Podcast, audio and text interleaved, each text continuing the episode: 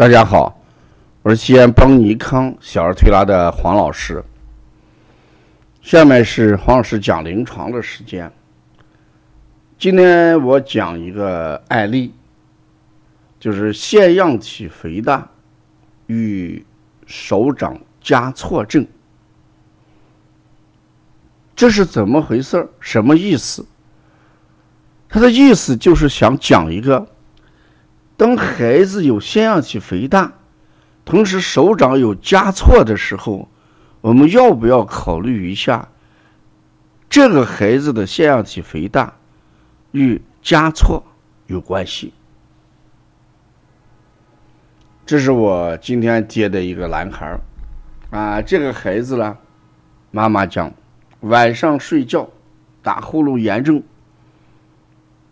多次憋醒。孩子很难受，所以呢，他不敢到医院去。他到医院一去，听朋友讲，医院就要做手术，他不想做手术，所以经朋友介绍了来做推拿调理。我把孩子的手呢琢磨的时间比较长，这个两个手掌特红、干燥。皮肤呢粗糙不平，这时候旁边的爸爸来讲了半天，他说什么？我是来治腺样体肥大的，我不是来治手的。啊，爸爸显然对我这个不断的去呃分析孩子手掌，可能感觉到有点不耐烦。我说中医看病啊。它一定是见生灵，不见树木，它一定是整体观念。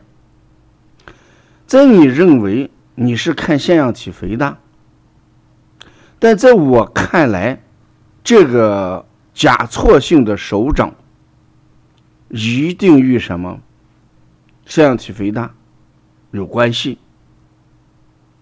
因为我们在医宗经鉴里边。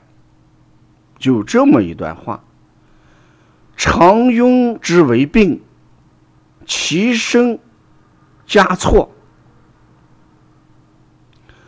庸生于内，则气血为庸所夺，不能外迎肌肤，故加错。联系起来来讲，孩子之所以得加错。一定是什么肠痈之病？大肠与肺又是相表里，那可见这个腺样体肥大跟别的人的腺样体肥大在病因上是有所不同的。说同样是腺样体肥大。手掌夹错的孩子，我们不得不要考虑一下，夹错是怎么形成的。所以古人就讲“常痈之为病，其生加错”。那可见加错一定与常痈有关系。所以我们如果光盯着肺来调，那恐怕就会效果。大打折扣。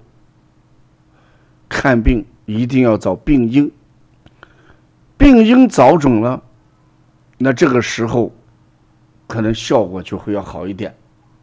我给他讲，看病看病不是治病，看病看病就是要看到底是什么病，在辩证上要下功夫。